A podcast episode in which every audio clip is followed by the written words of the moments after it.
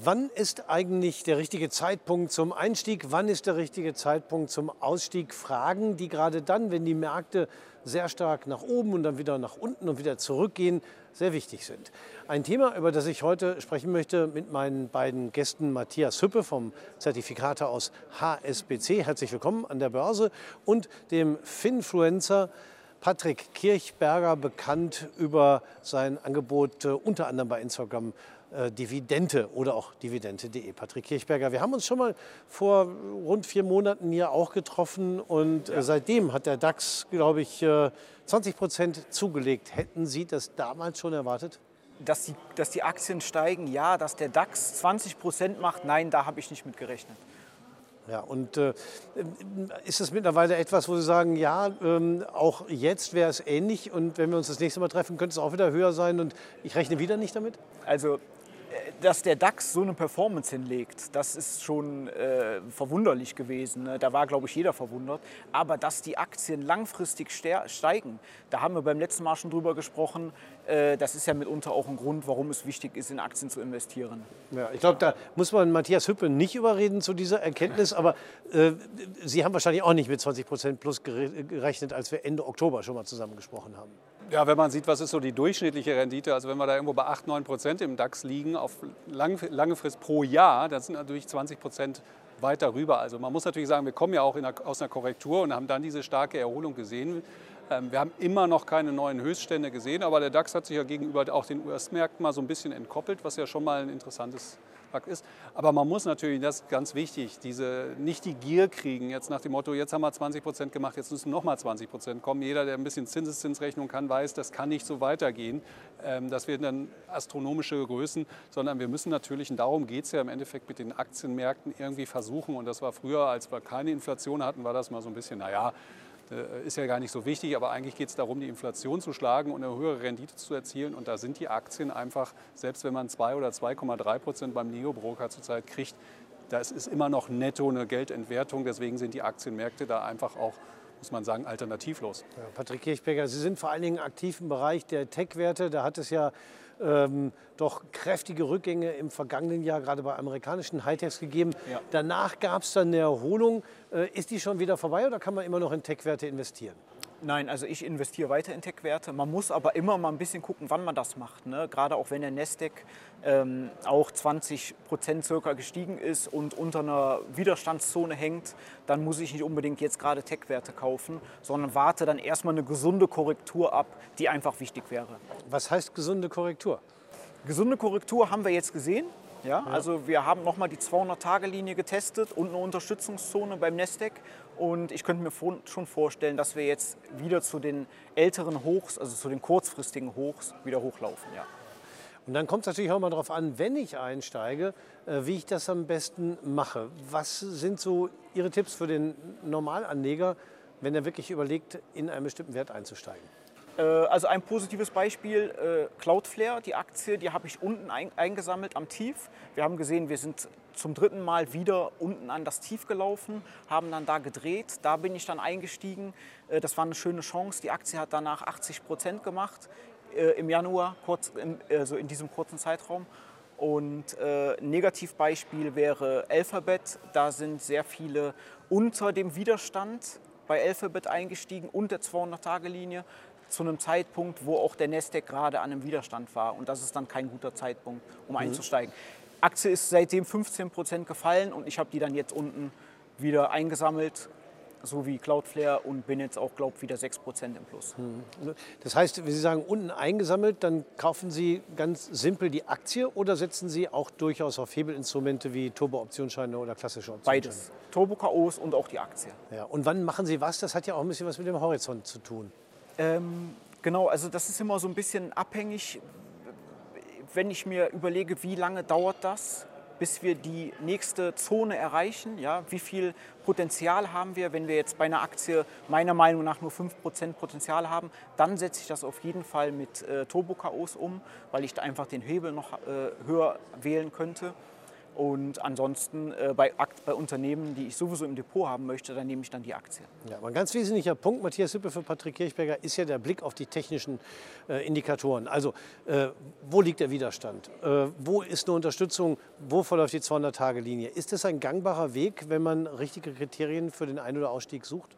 Ja, auf jeden Fall, weil man hat eine Systematik. Also das Schlimmste ist, man, man hört nur auf seinen Bauch und sagt, ja, ich glaube, die Aktie ist jetzt gerade billig oder die Aktie ist jetzt gerade teuer. Das ist natürlich das ist nur ein Gefühl, aber das ist schwer wirklich dann äh, technisch umzusetzen. Und man muss ja sagen, die technische Analyse beruht ja, und das ist das Interessante eigentlich darauf, dass sie die Gefühle auch der Aktienmärkte in Charts widerspiegelt, also Angst und Gier. Und gerade bei so Widerständen, wenn man immer wieder sieht, es ist ein Level, wo die Aktie sich immer wieder von da erholt, da scheint also jemand Interesse zu haben, dann auch wieder diese Aktie zu unterstützen, kauft vielleicht strategisch ein, weil er sagt, zu diesem Wert ist die Aktie für mich ganz klar in Kauf.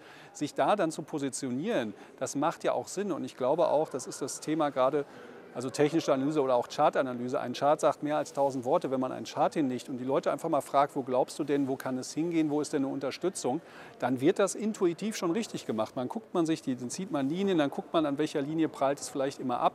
Und das hilft immens bei einer Entscheidung, gerade auch, wo steige ich aus, weil man kann ja auch eingestiegen sein zum Zeitpunkt, wo man nicht an der Unterstützung ist, aber spätestens, wenn man wieder an der Unterstützung ist, in der Korrektur, über das Verkaufen nachdenken. Und genauso wo steige ich ein, wenn ich dann sehe, okay, wir waren an der Unterstützung, dann nicht jetzt auf den einzelnen Punkt warten, aber ich komme wieder nach hoch, ich habe diese Gegenbewegung, dann diese Gegenbewegung da mitzunehmen. Mhm. Wie ist es aktuell bei Ihnen? Sie hatten das Beispiel Cloudflare, das ist, glaube ich, ein IT-Spezialist im Bereich der IT-Sicherheit, äh, äh, ist vielleicht jetzt gar nicht ganz so entscheidend, außer dass es eben ein Tech-Wert ist. Ähm, sind Sie im Moment noch investiert? Ja. Und äh, im Bereich Aktie oder auch Turbo? Nein, im Bereich Aktie. Die, ja. Äh, also ich habe die Aktie auch getradet. Ja. Die Trades habe ich alle geschlossen. Aber äh, da bin ich noch investiert, ganz einfach aus dem Grund, weil wir noch über, meinem, über meiner Unterstützung und über der 200-Tage-Linie sind. Mhm. Ja, und äh, falls wir da drunter fallen, würde ich verkaufen. Ja, und äh, runterfallen ist ja auch immer so eine Sache. Wie viel Prozent drunter oder wenn da nur einen Tick drunter geht? Oder? Äh, es muss, also gerade bei den Tech-Werten haben wir da schon ordentliche Bewegungen.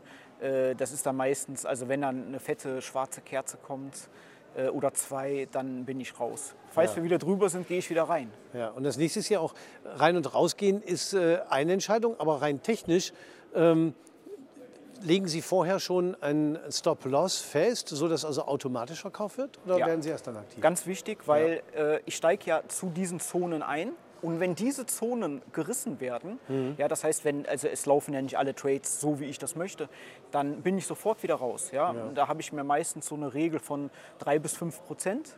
Wenn wir die Zone so viel verletzen, dann bin ich raus ah, und okay. sparen mir einen extremen Drawdown dann, ja. ja. Also das heißt, drei bis fünf Prozent lassen Sie dem Wert doch noch Luft zum Atmen. Ja. Wenn er vorher nach oben wieder abdreht, dann ja. sind Sie noch weiter drin.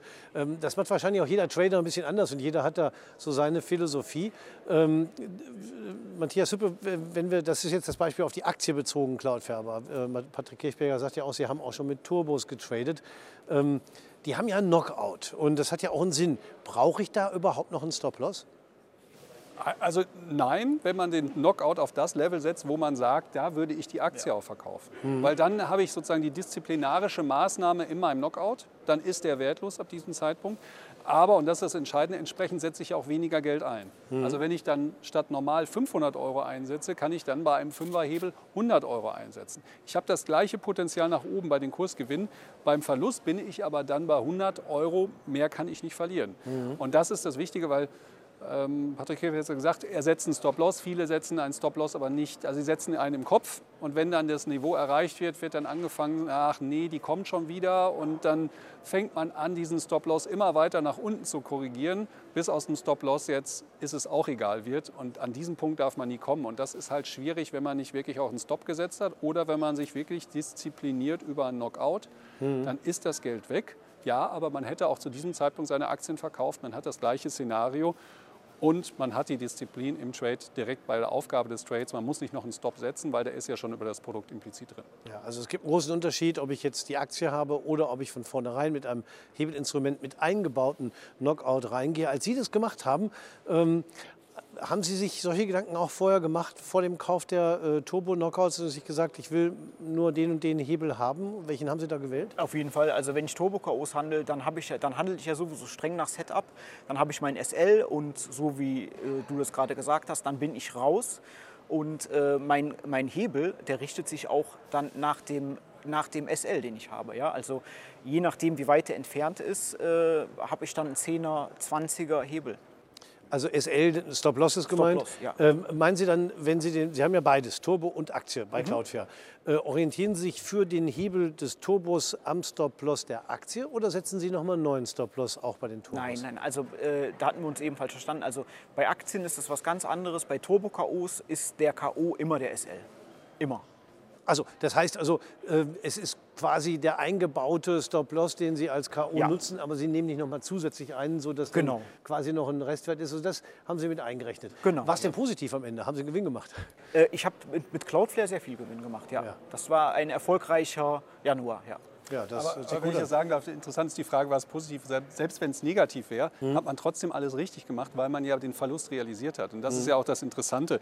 Erfolgreiche Depots unterscheiden sich von den weniger erfolgreichen Depots nicht auf der Gewinnerseite, sondern nur auf der Verliererseite. Weil die Verlusttrades, die meist viel zu lange mitgenommen werden, die dann viel zu stark ins Kontor reißen und zu hohe Verluste ziehen, die ruinieren die Rendite, nicht die Gewinntrades. Also das ist, das wird oft, deswegen wird immer gefragt, wie erfolgreich bist du. denn? Eigentlich muss man sagen, wie gut bist du im Risikomanagement. Das ist viel entscheidender. Der Markt, wenn der Markt hochgeht, können alle verdienen. Wenn der Markt aber mal korrigiert, dann kommt es darauf an, wer wirklich das Risikomanagement beherrscht und dann frühzeitig verkauft. Da wäre natürlich interessant, äh, ich, ich weiß nicht, ob ich Sie das fragen kann, aber wie hoch der Hebel dann wirklich war. Also wie weit war der Knockout entfernt, als Sie eingestiegen sind? Bei Ähm, Cloudflare äh, war der knapp 5 Prozent. drunter. Also es Ja. wären Hebel 20 dann in dem Ja, Fall. ne? ja. Ja. Ist das durchaus äh, gängig so in diesem Bereich, Matthias Hübbe? Ja, es kommt auf das Setup an. Also wenn man sagt, also das ist, eigentlich muss man nur 100 durch die Differenz vom aktuellen Kurs zu dem Stop-Loss nehmen. Also wenn ich 20 Prozent Abstand habe und ich teile 100 durch 20, dann komme ich auf 5. Dann habe ich automatisch einen Fünferhebel. Also je tiefer ich meinen Stop-Loss setze, desto geringer wird mein Hebel und je aggressiver ich setze, desto höher wird mein Hebel. Das heißt, ich gehe nicht mit der Erwartung ran, ich will jetzt Hebel 10 oder ich will Hebel 5 oder Hebel 20 haben, sondern ich sage erst, dass hier würde ich verkaufen, da ist der aktuelle Kurs, die Differenz schaue ich mir an und wenn das bei 5% dann eben ein 20er Hebel bedeutet, dann ist das so, dann ist das quasi durch das Setup gegeben. Würde der Stop-Loss 5 Punkte tiefer, also 5% niedriger liegen, dann wäre es ein C- Hebel 10. Das heißt, ich gehe nicht an das Thema ran und sage, ich will jetzt diesen Hebel handeln, sondern ich gehe, und das ist das Wichtige, ich gehe von Setup daran zu sagen, da möchte ich die Position schließen, da ist mein K.O., mein Stop-Loss und entsprechend schaue ich dann, was für ein Hebel ergibt sich daraus. Ich vermute mal, wenn es einmal geklappt hat, wird es Ihnen natürlich so ein bisschen den Finger jucken zu gucken, wo es noch mal so eine Gelegenheit gibt. Was haben Sie da im Moment so unter Beobachtung? Äh, also ich trade aktuell wieder Cloudflare. Ähm, dann habe ich noch Shopify habe ich auf dem Schirm und äh, Tesla-Aktie, aber auf der Short-Seite eher. Ja, das ist eigentlich so, das sind so die Sachen, die im Fokus sind momentan. Ja. Eine Shortseite ist dann noch mal eine ganz andere Nummer, denke ich mal. Es ist im Prinzip genau das gleiche, das Setup nur halt umgekehrt. Ne? Ja, ja, natürlich. Äh, Häufiger ist es halt nur so, äh, die meisten Aktien steigen mehr, als dass sie fallen. Wenn man aber den richtigen Zeitpunkt erwischt, Ja. dann geht es oft sehr viel stärker runter. Und wenn Sie natürlich äh, auf Short setzen, wäre das natürlich sehr ertragreich, vermute ich mal. Ja. Ähm, und bei Tesla haben wir ja ähnliche Bewegungen auch schon in der Vergangenheit gesehen. Also von daher ist es definitiv nicht aus der Luft äh, gegriffen. Das ist auch interessant mit den Tech, also wenn, wenn was gefragt wird, was handelst du Tech-Aktien, sagen manche, oh, da hast du aber jetzt eine schlechte Performance. Da sagen viele, nein, ich kann auch Short gehen. Also das ist ja das Interessante, wenn ich mich für dieses Segment interessiere Ja. und da auch vielleicht feststelle, dass eine Übertreibung im Markt ist, kann ich genauso gut davon partizipieren. Also das geht natürlich dann natürlich nur mit den, mit den Produkten, die auf fallende Kurse setzen. Ja. Weil sonst kann ich nur, ich kann nur eine Tesla verkaufen und sagen, sie wird fallen. Ja. Aber das Schöne ist, wenn ich dieses Know-how habe und mich darin wohlfühle, kann ich in beide Richtungen handeln. Das heißt, das schlechteste Szenario ist für mich eigentlich, der Markt geht seitwärts. Und, äh, oder eben er läuft genau in die richtige Richtung, wie bei Ihnen jetzt bei Cloudflare. Ähm, der Einstieg ist das eine, aber dann ist natürlich interessant, wenn man in den Gewinn läuft, wie lange bleibt man drin? Wann nimmt man die Gewinne mit? Wonach haben Sie sich orientiert? Auch da orientiere ich mich wieder an den Zonen. Ähm, Und dann ist es halt die Frage, ist es ein Trade oder ist es einfach eine Investition? Wenn ich dann merke, die Aktie, die macht 80 Prozent, äh, das ist, das ist definitiv überhitzt ne? und wir sind an den bestimmten Widerstandszonen, dann muss man einfach rausgehen. Ne? Äh, klar, man kann auch durchgehen. Tesla, Tesla war ich auch long zu dem Zeitpunkt. Tesla habe ich definitiv zu früh verkauft. Da ist mir einiges an Prozente durch die Lappen gegangen.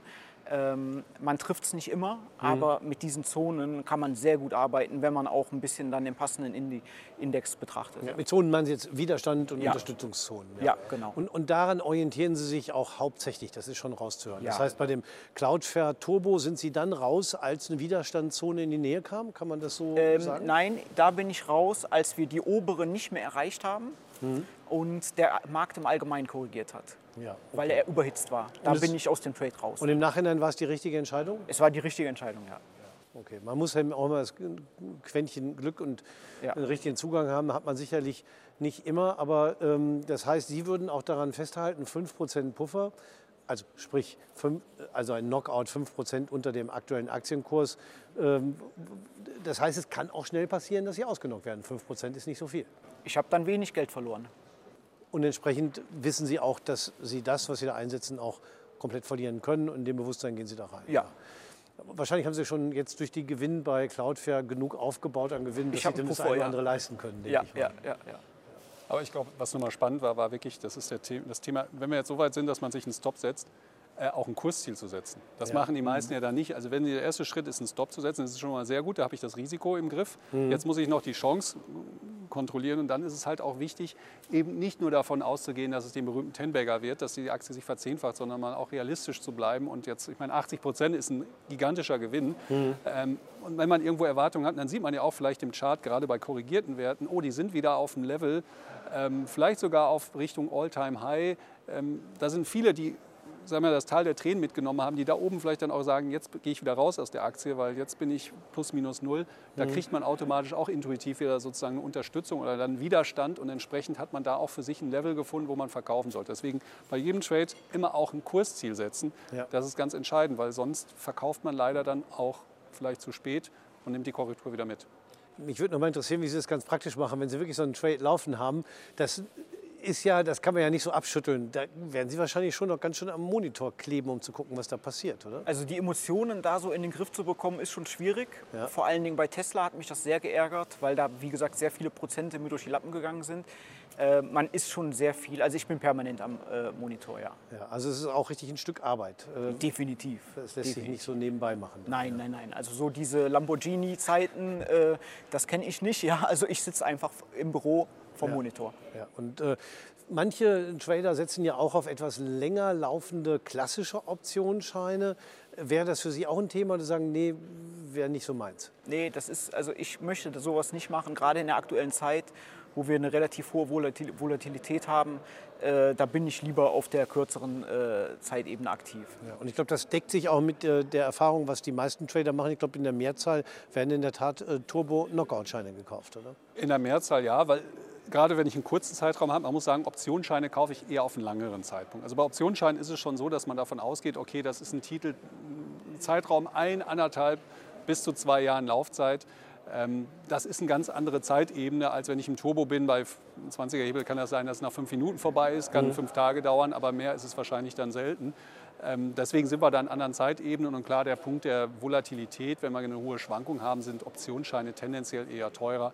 Wir sehen da natürlich besonders dann Nachfrage eigentlich, wenn die Volatilität ein bisschen runterkommt. Aber man ist im ganz anderen Zeithorizont unterwegs und man muss sich natürlich die eine oder andere Frage im Vorfeld stellen. Nichtsdestotrotz, es gibt sie jetzt beide Produkte seit Jahrzehnten. Beide haben ihre Daseinsberechtigung. Ja, also Trading-Möglichkeiten gibt es immer. Im Idealfall liegt man richtig, wie Sie jetzt auch richtig gelegen haben. Spannend ist die Börse auf jeden Fall allemal. Ich bedanke mich fürs Gespräch. Die Börse wird auch spannend bleiben. Matthias Hüppe von HSBC, Patrick Kirchberger von Dividende und meine Damen und Herren, bei Ihnen bedanken wir uns recht herzlich fürs Zuschauen.